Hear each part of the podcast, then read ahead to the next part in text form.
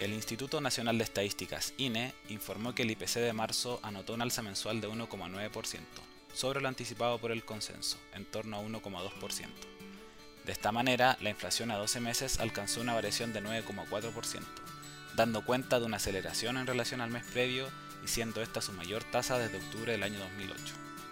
Por su parte, la inflación que excluye a los volátiles, el IPC SAE, consignó un alza mensual de 1,2%, lo que implica una variación anual de 7,4%.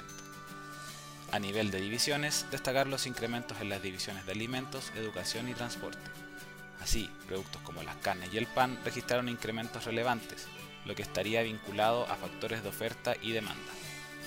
Además, Servicios de Transporte Aéreo revirtió la caída registrada en febrero, mostrando un incremento de 20,8%.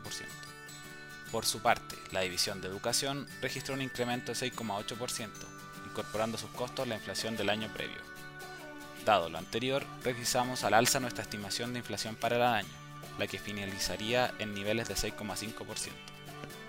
Así, consideramos que el Banco Central de Chile continuaría subiendo su tasa de política monetaria en sus próximas reuniones, donde estimamos se elevaría hasta el nivel de 8,5%.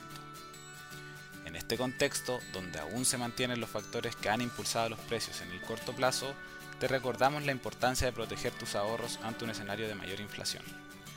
Una alternativa para lo anterior es mantener un mayor porcentaje de tus inversiones en renta fija local en instrumentos denominados en unidades de fomentos.